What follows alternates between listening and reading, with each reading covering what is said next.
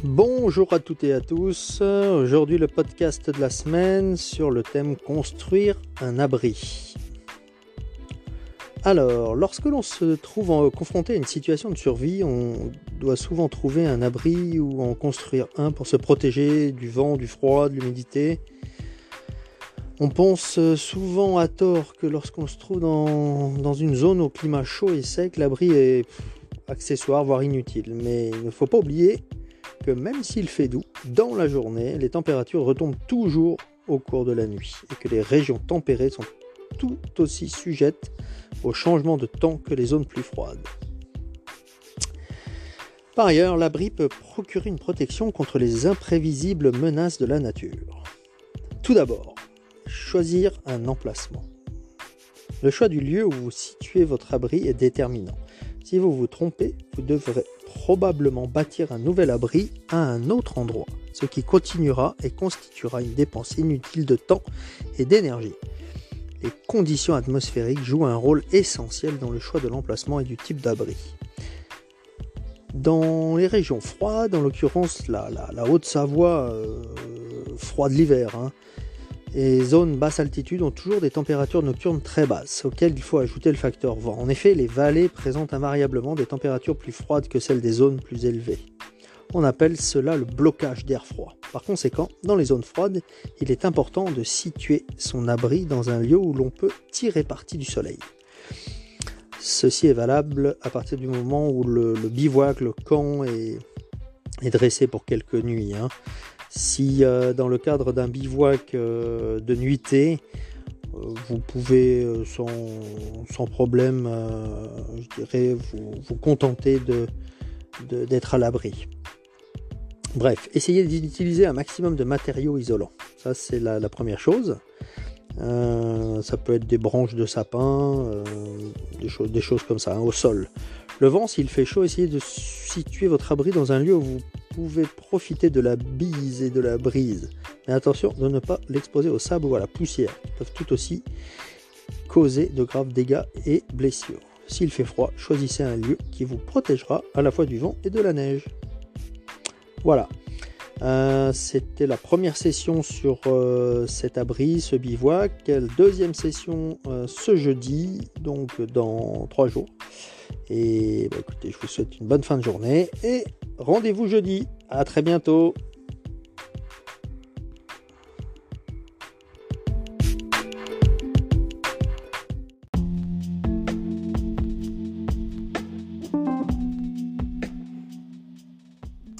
Bonjour à toutes et à tous. Aujourd'hui, nous allons parler du, burn-out, euh, qui est un épuisement professionnel. Donc, pour euh, la façon la plus facile et la plus simple de comprendre le processus du burn-out est de le voir comme un épuisement euh, dû au stress chronique au travail, en fait.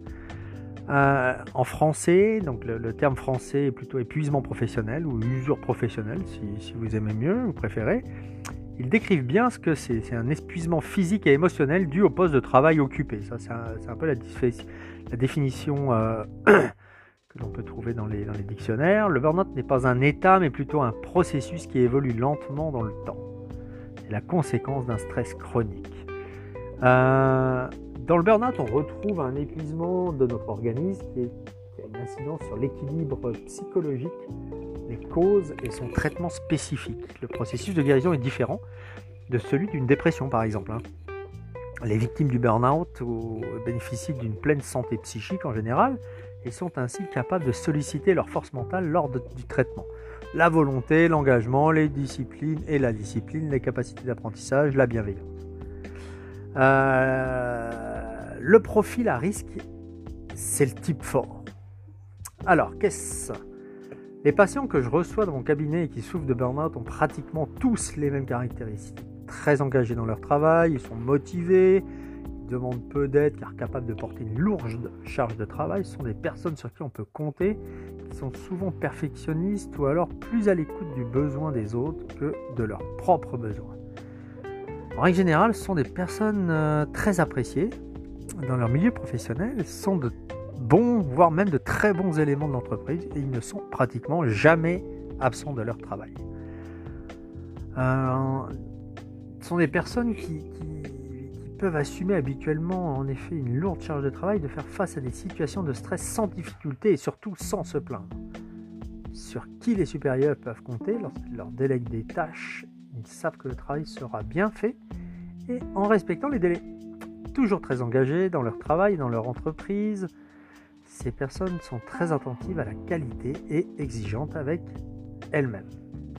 Et pour finir, conclure, dans certaines professions sociales, on observe souvent des personnes très compétentes pour identifier le besoin des autres et y répondre plutôt que leurs propres besoins.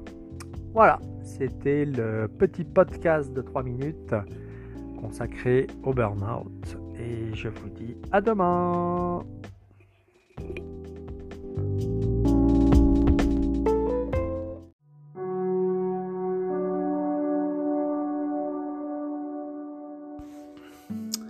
Bonjour à toutes et à tous, merci d'être présent pour ce podcast qui va être aujourd'hui consacré à la cyberdépendance. Donc qu'est-ce que la cyberdépendance? Le 30 juin 2019, d'après le, site internet worldstats.com, Internet comptait donc plus de 4 milliards 500 millions d'usagers à travers le monde, dont 327 millions en Amérique du Nord. 327 millions en Amérique du Nord, c'est 90% de la population nord-américaine. États-Unis, Canada. Donc on peut constater à partir de, ces chiffres qu'avec une si grande popularité, Internet peut entraîner des difficultés chez tout un chacun, hein, chez, certaines personnes.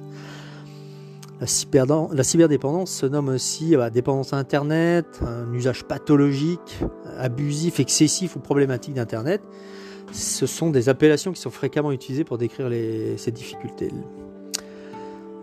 Le site cyberdépendance.ca, euh, donc un, site euh, canadien, toujours un peu en avance sur, les, sujets sensibles, les Canadiens, a pour objectif de fournir des informations sur les différents usages problématiques d'Internet et des nouvelles technologies, en plus de fournir des pistes de solutions. Alors, ce qui nous intéresse aujourd'hui, c'est plutôt l'usage problématique d'Internet et des nouvelles technologies.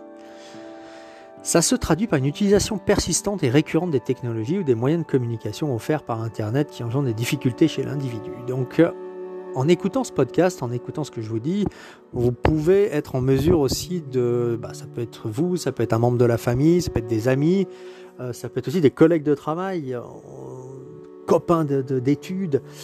on, est, on est quand même en droit et, et je pense que c'est de notre devoir d'être prévoyant si euh, on rencontre dans notre entourage proche un usage euh, dit problématique d'Internet.